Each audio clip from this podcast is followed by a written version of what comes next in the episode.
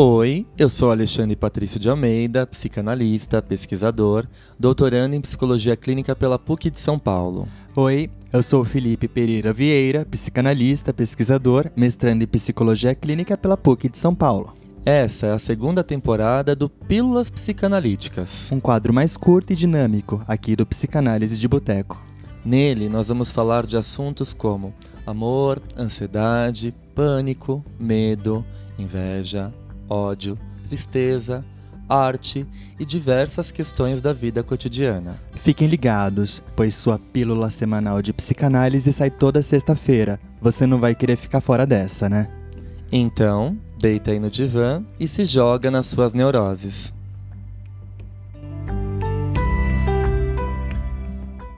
Fala pessoal, tudo bem? É, Bem-vindos a mais um episódio do Pílulas Psicanalíticas.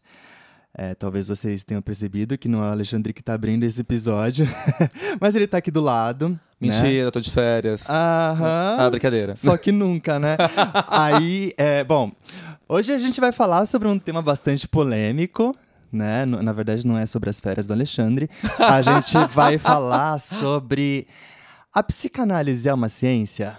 Nossa, já começa assim, metendo o pé É, nas minhas já- costas. Sim, já vamos com dois pés no peito. Tá. Bom, depende do que a gente entende como ciência. Gente, eu amei demais essa abertura, sério, confesso. Um pouco descontraída, né? Nossa, amei demais. Pra um tema cabeçudo desse, né? Pois é. Adorei. Depende é, do que a gente entende como ciência, mas eu acho que não basta só falar isso, a gente tem que ampliar esse debate e problematizar essa questão, né? Ah, bom, uma ciência, né, enquanto ela progride, ela evolui e ela muda constantemente. Eu acho que esse é o primeiro passo para a gente pensar. Perfeito. Ah, pelo menos em alguns de seus aspectos, né? minimamente. Uma ciência imutável, ela corre o risco de se tornar uma doutrina. Opa, exatamente. Ah, essa questão né, ah, implica numa clara dis- distinção que a gente precisa fazer né, entre o que são descobertas, de um lado, e o que são teorias, do outro lado. E eu vou explicar melhor o que eu quero dizer. Teorias não devem ser confundidas com descobertas. As descobertas permanecem. As teorias podem e talvez devam mudar. Opa, e, e é exatamente isso que o papai Freud faz a vida inteira. Muito bom. Perfeito. Sim. É... Total. Eu acho que já que você falou do Freud, vamos entrar nele, né? Vamos, vamos, vamos recorrer ao Freud. Vamos ver se ele explica. na verdade, o Freud ele tenta por um bom tempo, né, principalmente na parte inicial da sua obra, eu acho importante a gente falar aqui, colocar a psicanálise dentro de, dos moldes, né, de uma ciência positivista, eh, com esquemas, gráficos, fórmulas, ah, com exemplos, além de qualitativos, também quantitativos. Se a gente pega o Interpretação dos Sonhos, né, a gente tem ali mais de 300 sonhos do Freud, de colegas, de pacientes e por aí vai, de familiares. Então ele tenta, de todas as formas, fazer com que a psicanálise fosse reconhecida como uma ciência daquela época. Mas ah, naquela época, uma ciência só podia ser tomada como ciência se ela tivesse uma, um formato positivista, Quantitativo. quantitativo, não só quantitativo, mas também estrutural. Estrutural, certo. Né? Ahn, e aí o Freud primeiro tenta aproximar a psicanálise de uma ciência biológica, Uhum. né? Depois de uma ciência médica. Depois ele vê que não vai dar muito certo, que ele está falando ali de uma metapsicologia, que a gente já vai falar o que é essa Já metapsicologia. chegaremos aí. Já chegaremos aí. E aí ele desencana e vai falar que a psicanálise é uma ciência da alma.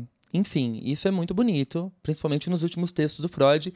E eu, Alexandre, tenho a impressão que o Freud ele começa a ficar muito mais livre quando ele sai dessa pressão de enfiar a goela abaixo do povo daquela época que a psicanálise era de fato uma ciência positivista. E não é, ele, ele se dá conta de que essa tentativa dele é em vão.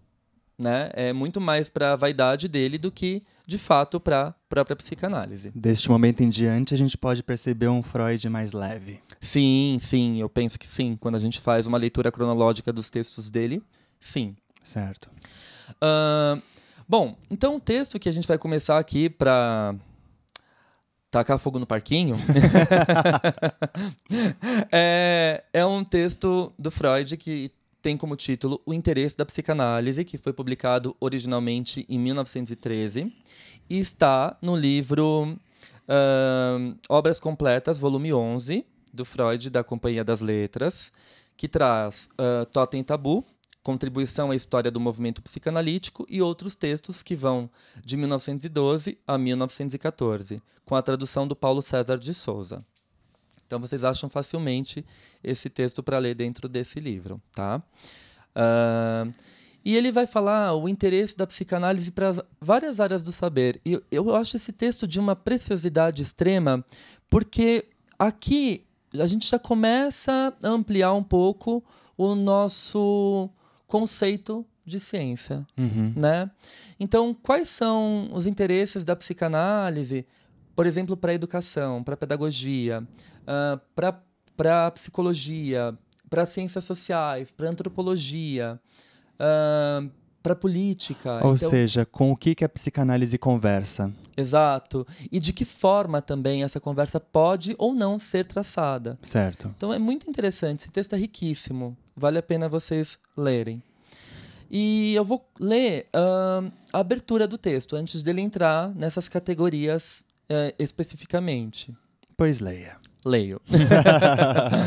Ele diz assim: a psicanálise é um procedimento médico que pretende curar determinadas formas de doenças nervosas, neuroses, por meio de uma técnica psicológica. Num breve trabalho publicado em 1910, expus como a psicanálise se desenvolveu a partir do método catártico de Joseph Breuer e o seu vínculo com as teorias de Charcot e Pierre Janet. Uh, Trata-se, pessoal, desse textinho que ele está falando, né, desse trabalho breve, uh, de uma das comunicações que ele faz ali nos cinco lições de psicanálise, que são as conferências que ele apresenta na primeira e única vez que ele pisa aqui na, na América, né, na América do Norte, nos Estados Unidos, é, para dar as conferências na Universidade de Clark. Bom, como, como exemplos uh, das enfermidades acessíveis ao tratamento psicanalítico, podemos mencionar as convulsões e paralisias histéricas e os vários sintomas da neurose obsessiva, né, as ideias e ações obsessivas. São estados que eventualmente têm cura espontânea e estão sujeitos, de maneira caprichosa e até hoje não compreendida, à influência pessoal do médico. Uhum. Nas formas mais graves dos transtornos psíquicos, terapêuticos, é, dos transtornos psíquicos propriamente ditos, a psicanálise não obtém resultados terapêuticos. Então, o que, que ele está querendo dizer aqui? Uhum.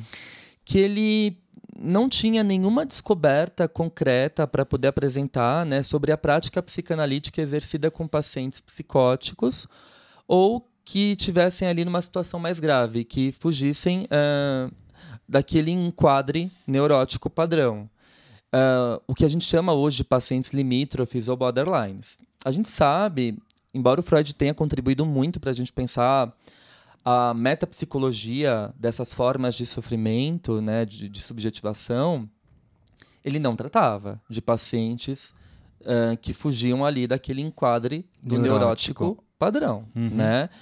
Ele mandava os pacientes difíceis todos lá para Budapeste, na Hungria, para se tratarem com o Sandor Ferenczi. O Ferenczi foi, talvez, talvez não. Eu tenho aqui comigo a minha certeza. Ah, eu também tenho. o discípulo mais genial do Freud, mais genial, que começa a fazer experiências clínicas. Olha que bárbaro isso, e aqui também a gente pode lançar luz uh, sobre o conceito de ciência, né? Exato. Uh, o Ferenczi ele faz uma série de experimentações com a clínica dele, tentando obter os melhores resultados. Então ele recebe pacientes muito difíceis, né, que não jogam o jogo da clínica, que não fazem associação livre, pacientes extremamente traumatizados. Então ele vai criando ali uma espécie de ética do cuidado, baseada uh, no tato do psicanalista, na empatia, né? de sentir com todas as experiências dolorosas e traumáticas do paciente. Eh, por conta disso, o Ferenczi ele sofreu uma grande rejeição do campo psicanalítico daquela época. Eita. É, porque ele acabava, né, fugindo ali dos padrões. Vocês veem. Cuidado. É, então. E aí que tá, né? A gente vai falar mais disso no final do episódio. Quando a teoria enrijece, né, como a gente falou aqui no começo do episódio, ela ela deixa de ser uma descoberta, né, gente? Ela passa a ser uma doutrina, ela passa a virar um pensamento dogmático. Alienante. Dogmático e alienante. Uhum. Sim, super, super. Uh, dentro de dogmatismos, a gente não tem a possibilidade de construir hipóteses, não, de lançar dúvidas. É aquilo e ponto final. E vamos lembrar que a psicanálise, ela trabalha muito mais com as dúvidas do que com as certezas né? E talvez por isso ela seja alvo de tantos ataques e causa tanto incômodo na nossa sociedade atual que está ávida por respostas. A gente quer respostas, a gente quer dica, como que eu faço uhum. isso, como que eu resolvo aquilo. Em quantas sessões eu fico bom? Exatamente, né? É aquela ansiedade ali, eu quero resposta. Eu, eu vim aqui para esse analista ficar perguntando coisas para mim. Me gerando indagações, né? Uhum, me causando até, sei lá, um mal-estar, porque eu tô saindo daquele meu estado de conforto, né? Que tava tão bom. É, saindo das defesas, né? Exato. Descobrindo coisas que antes estavam recalcadas. Perfeito, sim, sim. Então, uh, talvez por isso que ela gera ainda hoje tanta resistência e talvez também por uma série de outros motivos que a gente vai falar daqui a pouco. E vale salientar também, hum. é, ainda sobre essa questão de gerar dúvidas, que o Freud realmente deixou a teoria psicanalítica em aberto para que outras pessoas pudessem tecer suas considerações e gerar so, so, suas próprias teorias, né? Suas próprias teorias, exatamente. Hipóteses. Exatamente. É por isso que a gente sempre fala, né, que nós não temos uma psicanálise, nós temos psicanálises. Se a gente for compreender a clínica e o aparelho psíquico para Melanie Klein, é totalmente diferente do que para o Winnicott, que é totalmente diferente do que para o Lacan, né? E aí que tá, gente. Eu acho que essa é a grande riqueza e, a, e, a, e essa é a maior fonte né, de consistência do, do saber psicanalítico, né? da prática clínica e da nossa ética. Essa capacidade que os grandes teóricos clássicos tiveram de criar, né? O que acontece depois, né, a gente tem aí os ianos, que acabam virando né, uma, uma espécie de religião, e isso me preocupa muito. Não são abertos a novas possibilidades e a desconstruções. Uhum. E como eu sempre falo aqui, a gente não está defendendo um hibridismo, um ecletismo na psicanálise. Isso seria super leviano. Aliás, uma crítica dessas é, é vem de quem não lê, né? Obviamente é, não acompanham as pesquisas mais contemporâneas realizadas no campo psicanalítico. É... O que a gente está propondo aqui é que nós entendamos o tronco e os ramos. Perfeito.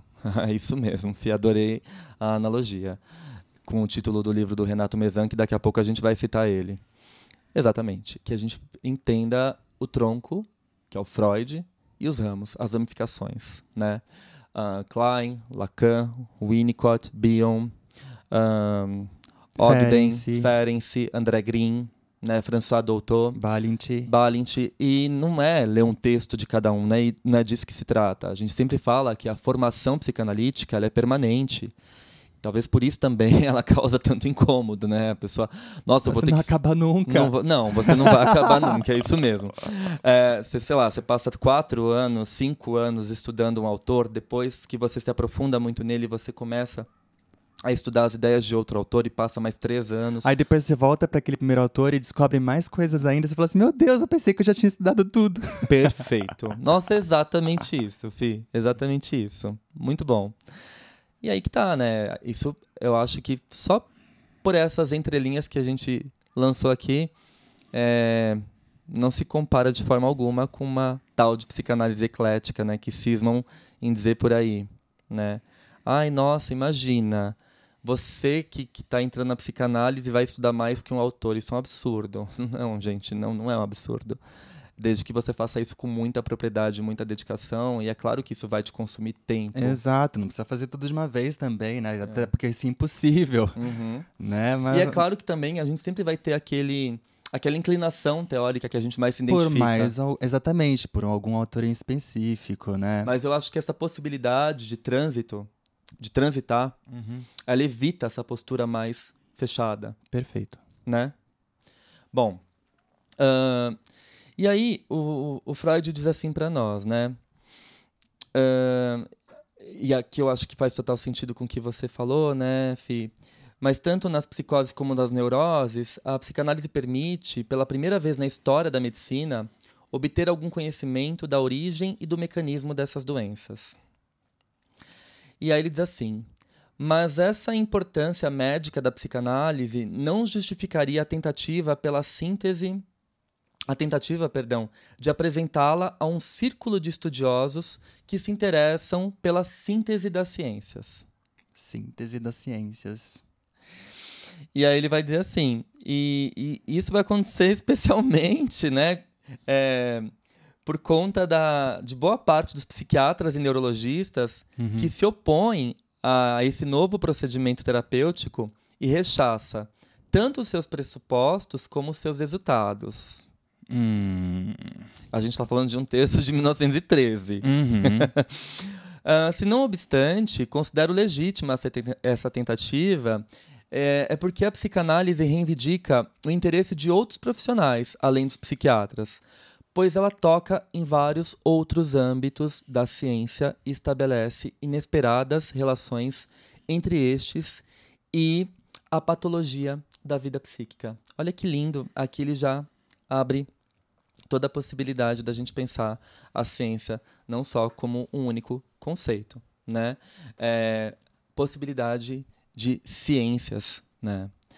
Uh, e é o que a gente vai uh, apresentar durante esse episódio. Perfeito. É, é interessante a gente também pensar, né? Uh, como cada ciência, ao transformar-se no método, ela permite descobertas progressivas e desenvolve novos instrumentos, inclusive instrumentos teóricos.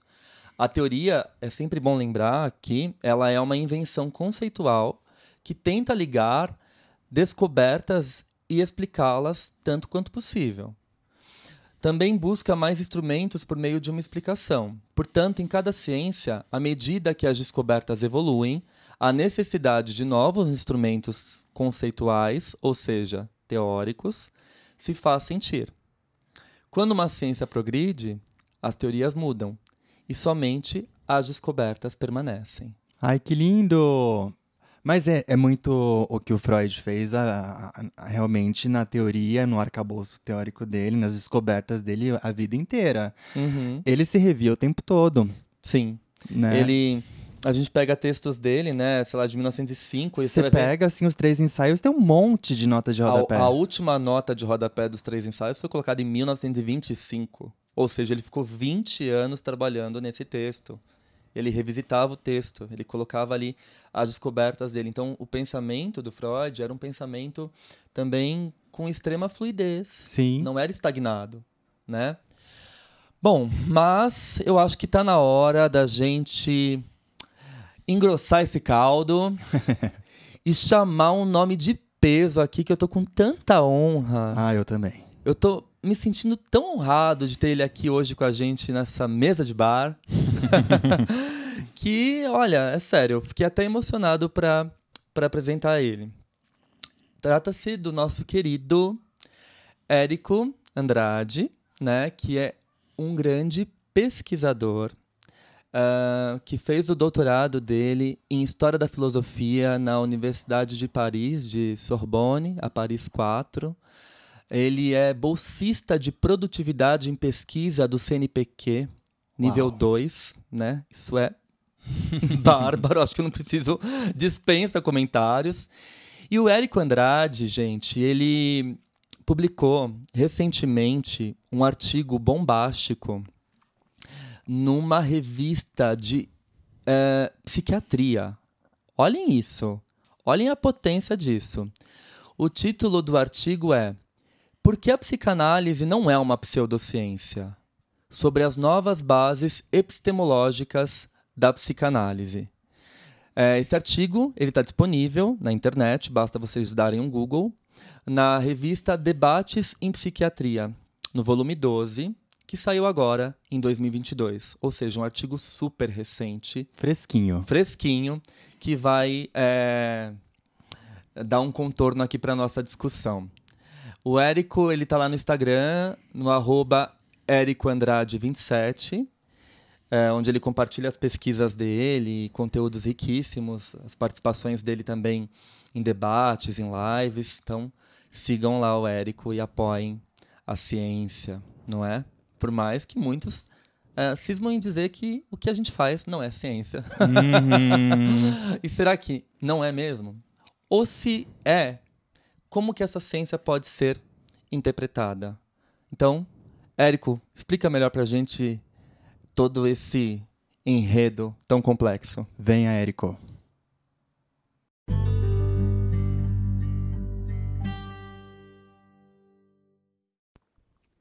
Olá pessoal, aqui é Érico Andrade, psicanalista e professor de filosofia da Universidade Federal de Pernambuco. Eu estou hoje aqui para conversar com vocês a respeito de um tema muito importante para a psicanálise e que atravessou a psicanálise desde o seu início, a começar por Freud. O tema é o seguinte: o tema da relação entre a psicanálise e a ciência. Esse tema ele ganhou força nos últimos tempos, especialmente nos últimos anos, com a retomada da ideia de que a psicanálise seria uma pseudociência. Essa ideia remonta à obra de um filósofo chamado Karl Popper, que se esforçou bastante para criar um critério de demarcação epistemológica, ou seja, de uma demarcação do conhecimento humano que pudesse colocar a psicanálise do outro lado da ciência e, mais precisamente, de um lado oposto ao da ciência, que seria o lado da pseudociência. A ideia de pseudociência é a ideia de que se trata de um conhecimento que não apenas não tem nenhuma justificativa com qualquer base científica, como, ainda mais grave, é um conhecimento que, na verdade, é uma forma de enganação. É um charlatanismo, é uma tentativa de iludir as pessoas com relação a certo discurso, com a pretensão, muitas vezes, de causar ou de promover uma melhora na vida dessas pessoas. Ora, esse debate tem acontecido justamente pelo avanço da psiquiatria, que tem tomado conta de forma é, muito grande das questões ligadas à saúde mental. Em outras palavras, a psiquiatria tem tomado, por assim dizer, tem se tornado, melhor dizendo, um, um monopólio no que diz respeito a como devemos lidar com a nossa saúde mental. Essa é a razão pela qual, recentemente, um texto foi publicado na, na revista de psiquiatria ligada à Associação Nacional de Psiquiatria Brasileira, né? E esse texto tenta justamente mostrar que a psicanálise ela é uma pseudociência. Então se retoma outros critérios, ainda que se faça menção ao Popper, mas outros critérios que têm como fundo e como ponto central justamente a eliminação da psicanálise do ponto de vista do conhecimento, uma vez que ela estaria ligada à pseudociência. Então ela estaria ligada a outras crenças que têm como intuito fundamental iludir a gente, provocar na gente uma enganação, um engodo. Um engodo pior do que seria, por exemplo, um efeito placebo. Ora, essa dimensão desse debate tem ganho proporções muito grandes porque há uma disputa muito grande a respeito de quem pode cuidar de quem. Nesse sentido, a retomada de que a psicanálise seria uma pseudociência é uma retomada que tem como fim político muito claro a valorização e a reafirmação do monopólio da medicina, especialmente da psiquiatria, no que diz respeito à saúde mental. No entanto, se a gente for pensar um pouco sobre a psicanálise e sua história, nós percebemos que, de fato, com Freud, a psicanálise não, não tinha como questão o debate se ela era ou não ciência. Para Freud, a psicanálise ela se constituía como saber científico, e mais precisamente como uma prática médica que está alicerçada em suposições, em hipóteses, como costumava Freud se referir ao inconsciente, com a construção teórica que Freud desenvolve em sua metapsicologia, por meio da qual se tinha uma garantia de que a psicanálise era sim uma ciência. Então Freud não questionava isso. Entretanto, a discussão que se passa a ter a partir de Freud é se a psicanálise é uma ciência do espírito, como se usava é, na Alemanha esse termo, ou se a psicanálise seria uma ciência da natureza. Ora, com o tempo, a psicanálise, ainda muito enraizada no debate médico, foi passando a tomar outras camadas. E então, a psicanálise começou a se abrir de tal forma a se direcionar para outra dimensão do conhecimento humano que não propriamente as ciências da natureza. Essa é a razão pela qual, por exemplo, no Brasil especialmente, você vai ter nos cursos de psicologia cadeiras de psicanálise. Então a psicanálise ela, ela perde força na medicina para ganhar força especialmente na psicologia. Ora, dito isso, a psicologia é uma disciplina que também tem uma interface com as ciências da natureza, especialmente com as ciências biológicas, mas que tem uma grande interface com as ciências humanas. Nesse contexto, o desejo de Freud de colocar a psicanálise no âmbito das ciências da natureza, de certa forma, migrou para um desejo contemporâneo de colocar a psicanálise muito mais do lado da psicologia e das humanidades de forma geral. Eu estou dizendo isso por quê? Porque a psicanálise, ela tem uma grande diversidade de sua história, de paradigmas, uma grande diversidade de perspectivas, que, por si só, já atestam que não se trata de uma pseudociência, porque não é uma doutrina, não é algo doutrinário, no sentido de que prega uma, uma forma absoluta e fixa de conhecimento que poderia resolver todos os nossos problemas. Na verdade, nem tudo Freud explica. E isso é claro por quê? Porque a psicanálise foi desenvolvendo, ganhando novos paradigmas, como Melanie Klein, o Lacan, Winnicott. E ela segue se renovando contemporaneamente com a psicanálise, por exemplo, produzida no Brasil por pessoas negras como a Neuza Santos, né, Isildinha, Batista e uma série de pensadores e pensadores que têm dado à psicanálise novos contornos. Nenhum momento está em jogo a compreensão de que a psicanálise poderia ser tomada como uma espécie de pseudociência, uma vez que o lugar sobre o qual se assenta a psicanálise é o lugar das ciências humanas. Então, a psicanálise deve ser entendida, conforme eu escrevi no meu artigo, como uma disciplina cujo ponto central consiste em ser uma espécie de filosofia do desejo. Isto é, a psicanálise não é propriamente uma ciência nos termos da ciência da natureza, nem é tampouco uma ciência nos termos das ciências humanas, como por exemplo é a sociologia.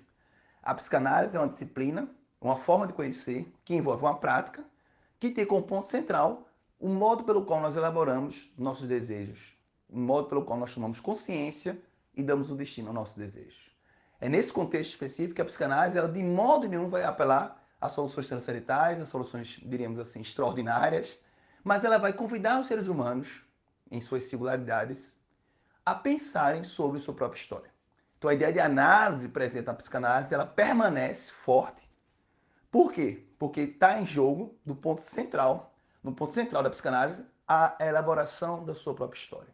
Entender como nós mobilizamos nosso narcisismo, como nós mobilizamos todos os, todos os nossos afetos para a construção de uma subjetividade e entender em que medida certos sofrimentos estão ligados a essa construção.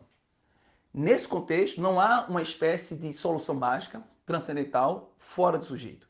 O que a psicanálise propõe é que esse sujeito reflita sobre sua história, pense sobre sua história e não tenha um veredito absoluto sobre si mesmo.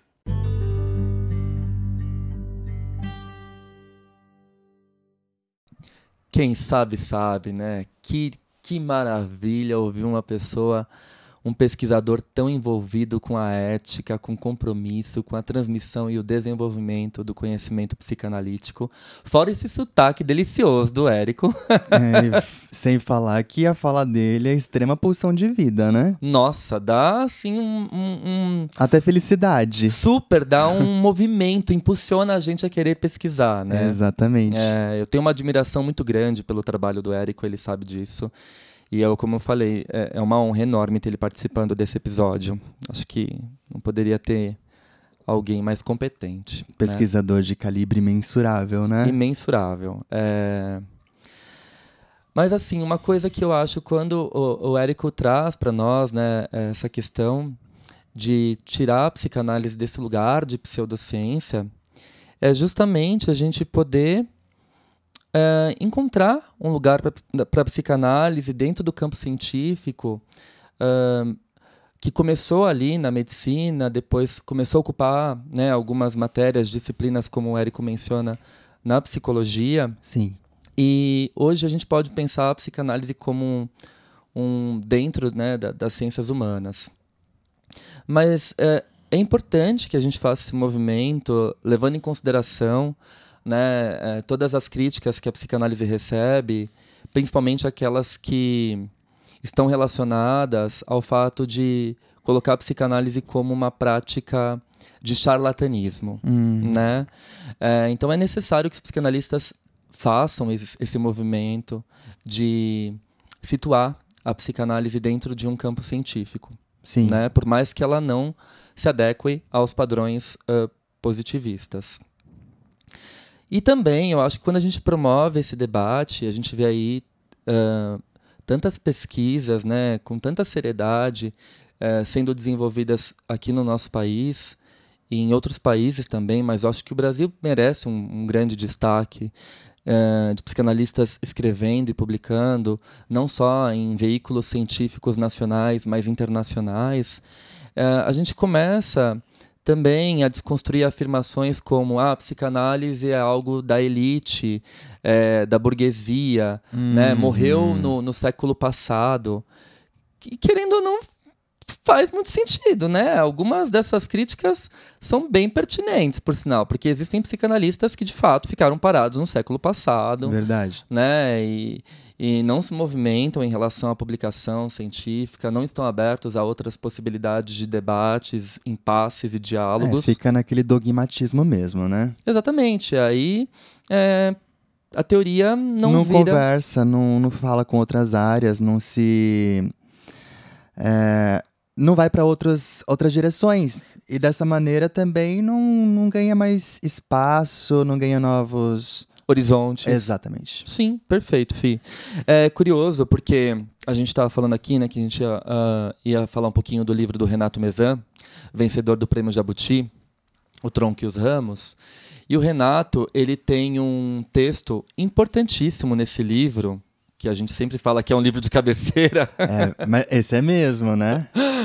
Ele tem os dois textos ahn, finais do livro, né? O, o 13, que é o Pesquisa em Psicanálise Algumas Reflexões, em que ele vai falar para nós um pouquinho ah, da crítica feita por um autor chamado Adolf Grunbaum, publicada originalmente ah, sob o título The Foundations of Psychoanalysis, em 84.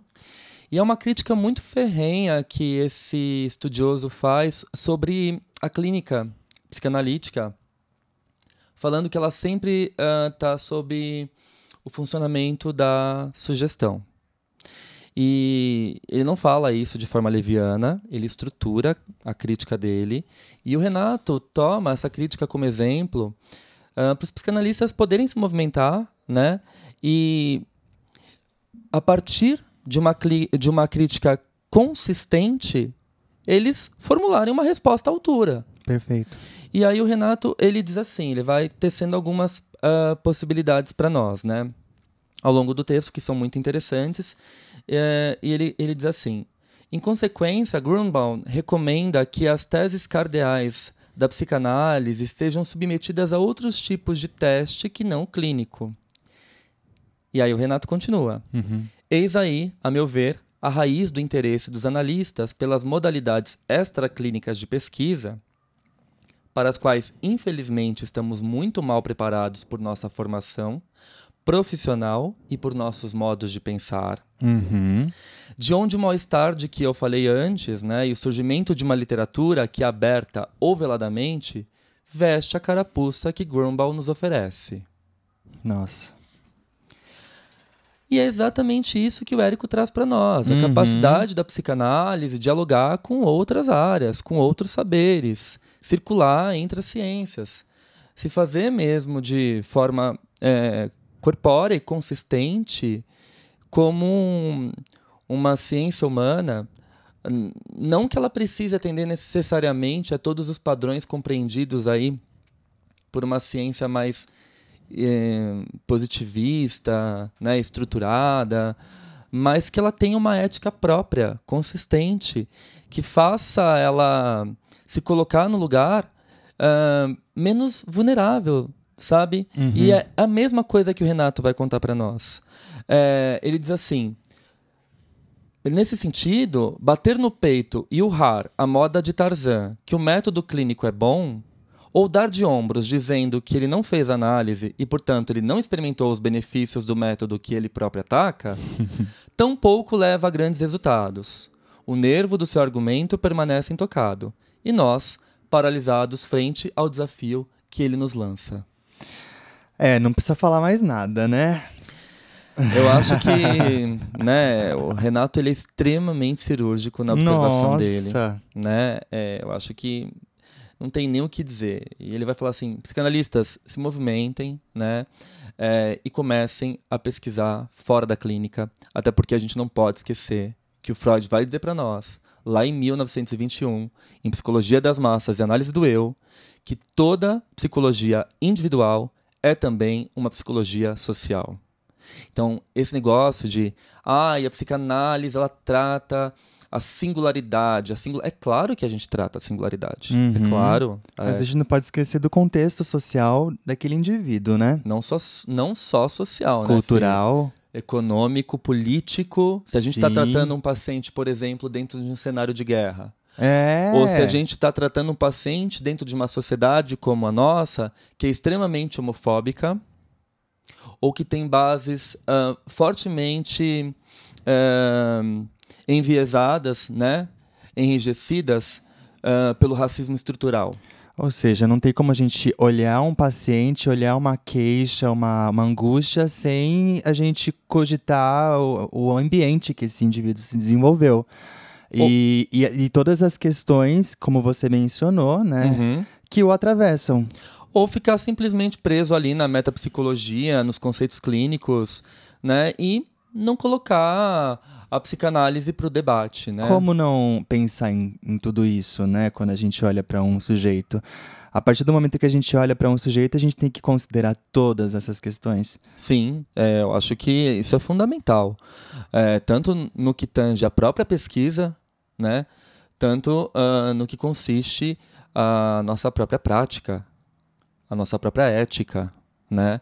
E o Renato, ele é extremamente preciso quando ele vai dizer nós estamos, infelizmente, muito mal preparados por nossa formação profissional e por nosso modo de pensar.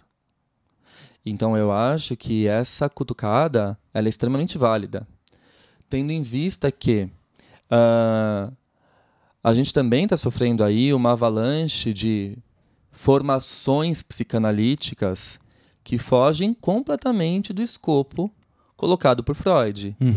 Então, a gente sabe que a, a formação psicanalítica ela é permanente. Ela é um projeto de vida, como a gente já falou aqui várias vezes. né? Sim. É, você escolhe isso, você vai passar a vida estudando sobre isso, porque você está se debruçando sobre algo extremamente complexo que é o psiquismo humano, Uhum. né? Então a gente vê aí uma banalidade da psicanálise, talvez porque ela esteja em alta agora nos assuntos pop, né? É, e e muitas pessoas querendo ser psicanalistas sem ao menos é, nunca é, Ter passado por um divã. exatamente Ou não necessariamente um divã, né? A gente vê hoje em dia que o contexto online super funciona. Exato, a Né? pandemia nos mostrou isso, né? Então, Basicamente, sem ter passado por um processo analítico. exato, eu acho. é, isso me preocupa muito. É, A gente recebe, né, muitas perguntas no, no Instagram. Ai, qual escola de psicanálise você me recomenda? Qual formação você me recomenda? Qual instituto? Aí você pergunta para a pessoa: você já iniciou seu processo de análise pessoal? Não. e eu vejo assim, é, às vezes tem pessoas que me escrevem: ah, eu quero é, muito fazer uma formação para clinicar. Tá, mas você mesmo já passou pela clínica como analisando? Nope. Não. Então, peraí, né? Não dá. É, é inconciliável. Então, ah, primeiro, tem toda essa questão da seriedade, essa formação deficiente, e eu acho que a gente precisa ah, nos atentar a esses furos, porque senão a psicanálise vai continuar sendo alvo dessas críticas, e essas críticas elas vão fazer sentido, e aí vai acontecer exatamente o que o Mezan coloca. A gente vai ficar batendo no peito falando: ah, fulano tá criticando a psicanálise porque nunca fez análise, porque nunca estudou Freud. Tá, é, é claro que existem críticas e críticas. Algumas tecidas com muita propriedade, como acontece aqui no caso do, do, do Grunbaum. Uhum. Né? Então, a gente tem que também ter um argumento à, à altura para poder rebater essas críticas. E aqui entra o fato uh, uh, da gente uh, pensar na psicanálise como uma, uma vertente da prática científica que se interroga, que se põe em movimento. Perfeito. Né? o Mezan, ele continua ele traz algo muito interessante quando ele fala dessa necessidade da gente sair do consultório e nos atentar aos fenômenos sociais. Né? Uh, ele coloca assim: eu acrescentaria que pode ser muito útil uma reflexão global sobre a afinidade dos métodos científicos, no plural, pois são vários. Olha isso, que importante. Com os diversos tipos de ser. Gente, isso é frase para a gente imprimir e colocar no imã da geladeira. Vai, Sim. vou repetir. Eu acrescentaria que pode ser muito útil uma reflexão global sobre a afinidade dos métodos científicos com os diversos tipos de ser, numa versão contemporânea do dito de Aristóteles. Abre citação. O ser se diz de muitas maneiras. Fecha a citação. O que convém a um objeto físico pode não convir a uma entidade matemática ou a um romance. Se a psique constitui um tipo particular de ser, a forma de investigá-la não pode ser a mesma que para outros. Nossa, falou exatamente. em particular, o método experimental pode ser singularmente inadequado a este objeto específico. Ou seja, não existem receitas.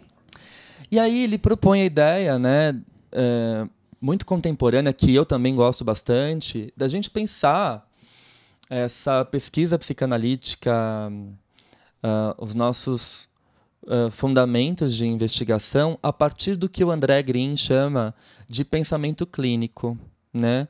Uh, la pensée clinique, uh, em francês. Uh, eu acho essa ideia do pensamento clínico do Green muito preciosa. E eu vou compartilhar com vocês só uma citação. Ele vai dizer assim para nós, abre citação. Sustento que existe em psicanálise não somente uma teoria da clínica, mas um pensamento clínico. Isto é, um modo original e específico de racionalidade, originado da experiência prática. A elaboração pode ser levada a um nível de reflexão relativamente distante da clínica. No entanto, mesmo quando não se faz referência explícita aos pacientes, o pensamento clínico sempre faz pensar neles. Hum. E ele continua, vou dizer um pouquinho mais. O pensamento clínico forja conceitos que dizem as razões do inconsciente, a diversidade de respostas que suscitam os avanços dele, as transformações dessas respostas em realizações alucinatórias, em atuações, em somatizações, em racionalizações, sob o efeito dos contrainvestimentos, colocando em ação o desinvestimento. Quaisquer que sejam a diversidade e a abundância das soluções propostas, permanecerá sempre uma distância teórico-prática insanável. Que potente, não? Dito de outro modo, jamais a teoria poderá aderir integralmente à clínica, nem recobrir toda a extensão do seu campo. Jamais a clínica será uma aplicação sem resto da teoria, inteiramente esclarecida por ela. O pensamento clínico deve ter sempre presente deve ter sempre presente ao espírito este ato e este resíduo inelimináveis. Aceitar que eles não possam ser preenchidos por completo. Não há domínio em que o peso da incerteza seja maior do que na psicanálise. Ou seja, o tripé é super necessário e mesmo com esse tripé de estudos teóricos, análise pessoal, supervisão, a gente ainda tem muita coisa para aprender, muita coisa para se aprimorar o tempo todo. E eu acho que é isso, né? É, a, grande cereja do bolo da psicanálise é que ela não se faz em certezas. Ela e se ela se encaixar nisso, aí a gente vai estar tá perdendo, né? Aí a gente vai estar. Tá... Aí é, não sei se a gente pode considerar como psicanálise, né? E nem como ciência. E nem como ciência. Que é algo que ofende a gente, né? Quando falar ah, psicanálise não é ciência, mexe na nossa vaidade, porque a gente tem uma série de programas de pós-graduação no país. Uh, cujo uh, os núcleos, né, eles são voltados à pesquisa psicanalítica. Então a gente tem uma, como eu falei, um, um material muito consistente de pesquisa e de produções científicas em psicanálise no nosso país. Mas se você torna o seu pensamento, as suas hipóteses uh, e até mesmo as teorias que você trabalha, lançando elas no campo uh, do dogmatismo. Ou seja, se questionar é fazer ciência. Exatamente. E o Érico vai dizer isso de uma forma muito brilhante, complementando o que a gente está trazendo aqui é, nessa discussão. Vamos chamar ele de novo? Bora, Érico.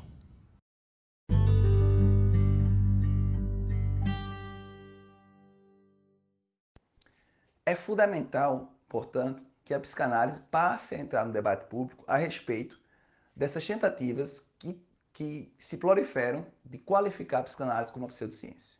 É importante entrar no debate público para explicar dois pontos. Primeiro, a psicanálise não tem uma pretensão de cientificidade, tal como ela inicialmente de fato tinha com Freud. Isto é, a psicanálise não pode ser colocada como uma pseudociência porque ela sequer pretende ser uma ciência nos termos com os quais Freud havia operado a própria construção da psicanálise.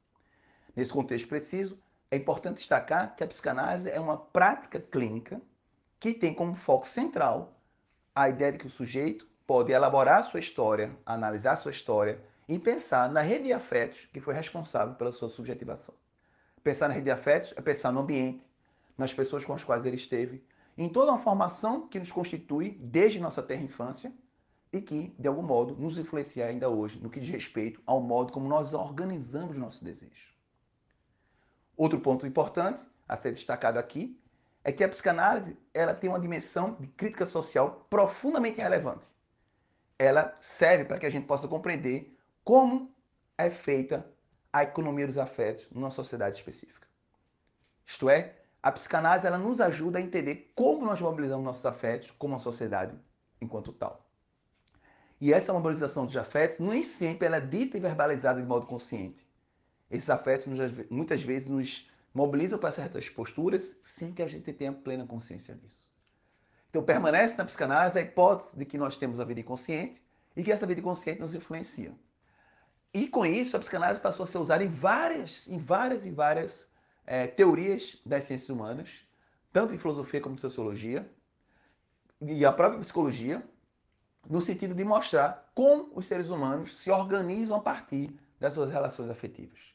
Nesse sentido, portanto, a psicanálise é uma disciplina que pode não ser caracterizada como uma ciência nos termos da ciência da natureza, pode não ser uma ciência humana, no sentido estrito do termo, mas que de algum modo dialoga com as ciências humanas, está imersa nas ciências humanas, é atravessada pelas ciências humanas, porque ela serve como um instrumento muito importante para que a gente possa compreender a ação humana do ponto de vista social. Nesse contexto, portanto, a gente pode dizer que a psicanálise tem uma dupla função. Por um lado, ela é uma teoria social, ou seja, ela se constitui como um modo por meio do qual nós compreendemos as relações afetivas em uma determinada sociedade. Por outro lado, a psicanálise ela é também uma teoria do sujeito ou da subjetividade que nos ajuda a compreender como nós nos constituímos do ponto afetivo, do ponto de vista afetivo, e como nós nos constituímos como seres singulares. E isso só pode ser feito, segundo a psicanálise acredita, a partir de uma compreensão de si mesmo, de uma análise longa e elaborada de si.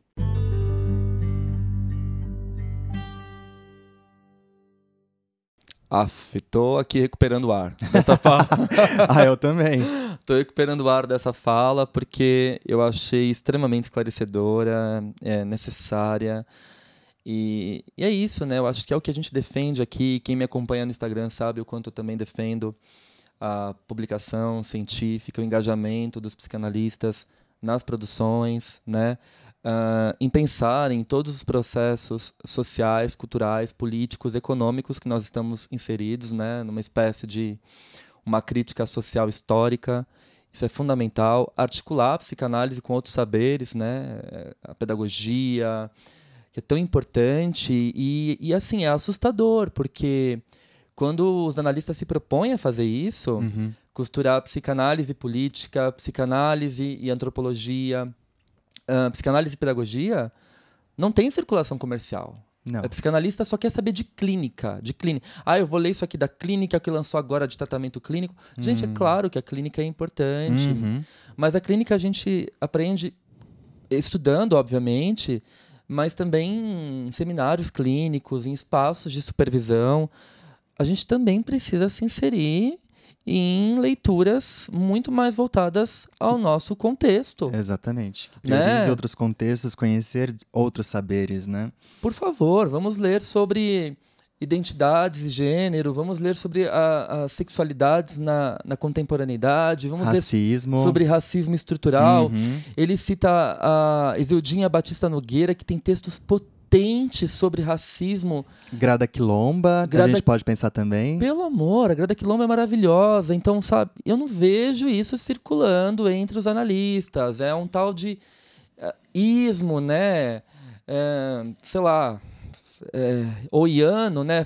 Freudismo, lacaniano, winnicottiano, kleiniano, né? Kleinismo. Ai, É, não me é dói, só me dói o isso. ouvido. Me dói o ouvido é, ter que ouvir isso. Ou senão, é, essas pessoas, sabe, que defendem, ai, eu sou detentor da verdadeira psicanálise. Ou senão aquelas páginas super moralistas, o psicanalista não deve. Ai, gente, ai, Não, é a mesma coisa que pensar, tipo amor. assim, ai, psicanálise com poesia não funciona. nossa, é, ai, nossa, psicanálise com poesia não funciona. Isso mesmo. Vamos ficar falando em jargão e bancando intelectual e passando por ridículo, que é muito mais fácil, né? Uhum. Já que você não tem capacidade criativa ou para ler poesia ou para escrever poesia. Exatamente. Fica a dica. Aquilo que a gente não consegue ser ou criar, a gente ataca, né? A gente destrói. É. Melanie Klein, corre aqui. Mariana Klein corre aqui. Mas é isso. Eu acho que o Érico ah, trouxe assim questões fundamentais ao nosso debate, à nossa reflexão, e ele propõe ah, a, a gente ah, propõe a gente a seguir esse movimento, né? A, a sair desse lugar de conforto, de inércia, que eu acho Exato. que é muito ele convida a gente a sair desse lugar de inércia. Acho que é por isso que a gente sentiu pulsão de vida quando a gente ouviu, né? Total, total, total.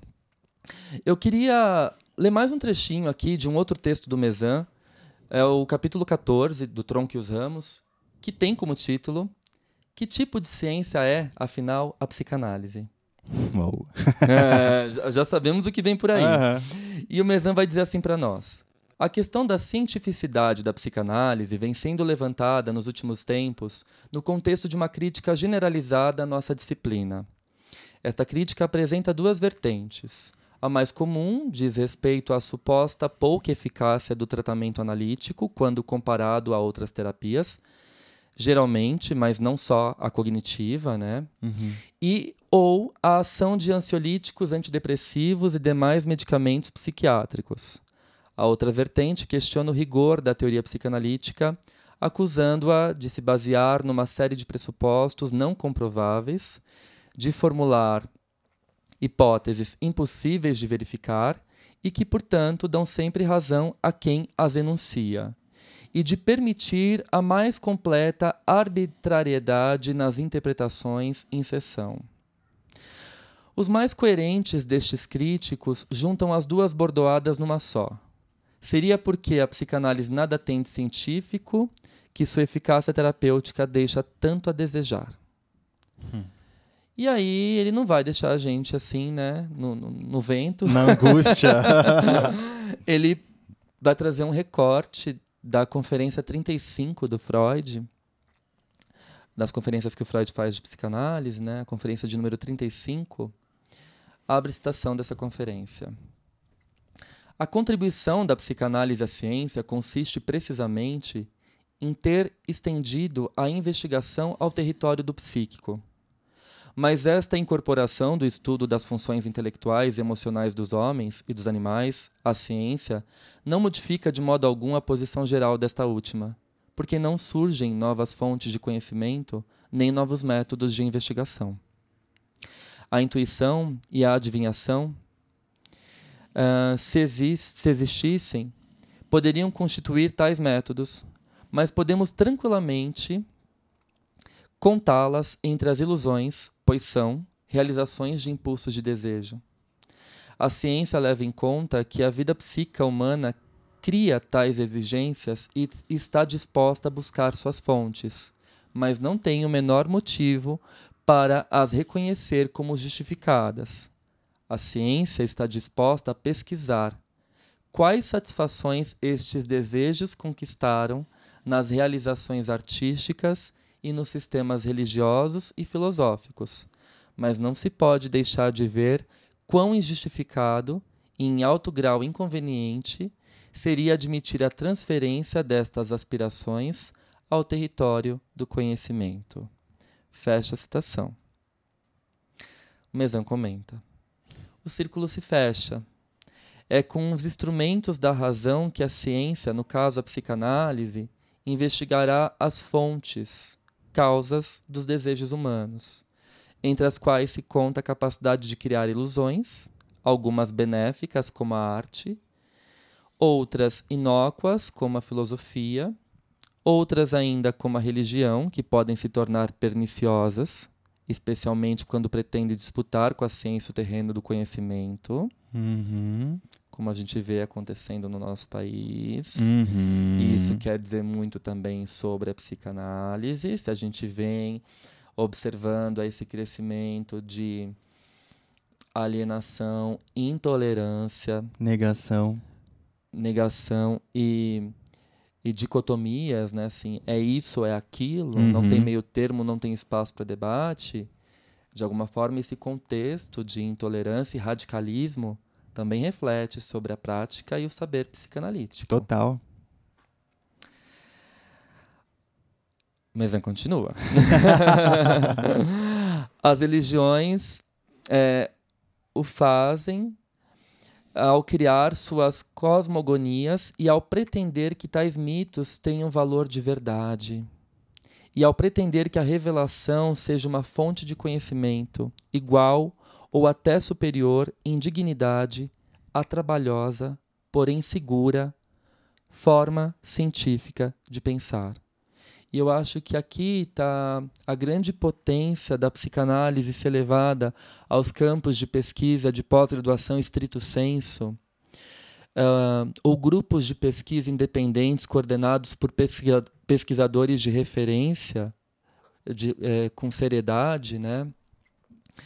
Ah, dessa psicanálise ser levada para esse campo do debate, da gente poder formar um pensamento científico na mesma proporção que o André Green apresenta para nós o pensamento clínico, a capacidade de se indagar, de se interrogar, de observar o mesmo fenômeno sob diversas óticas e nos colocar em constante transformação. Porque tudo aquilo que fica parado se enrijece e acaba se tornando uma doutrina. E dentro de uma doutrina, nós não temos espaço para questionamentos e nem mesmo abertura para novas reflexões. Uh! Exatamente. Não tem pra onde correr mais, né? Não, Que que não se você- desenvolve. O que, que você acha? Conta para nós. Que, que Nossa, primeiro, é. É. realmente, né? O, o Tron que usamos é um livro de cabeceira. Segundo, sobre esse episódio, meu Deus, o que falar da fala do Érico, né? Meu Deus, eu já eu, eu sou super fã. Né? Aham. E eu acho que a gente vai ficar com algumas ressonâncias, né? Ah, eu acho. É, acho que vamos, vai ficar reverberando aqui um pouquinho na minha cabeça, na cabeça de alguns ouvintes, toda essa, essa necessidade de, de se descobrir Uhum. e desta forma também é, descobrir o que existe fora de nós, né? Tipo, mundo afora, não só o mundo interno que a gente projeta no outro.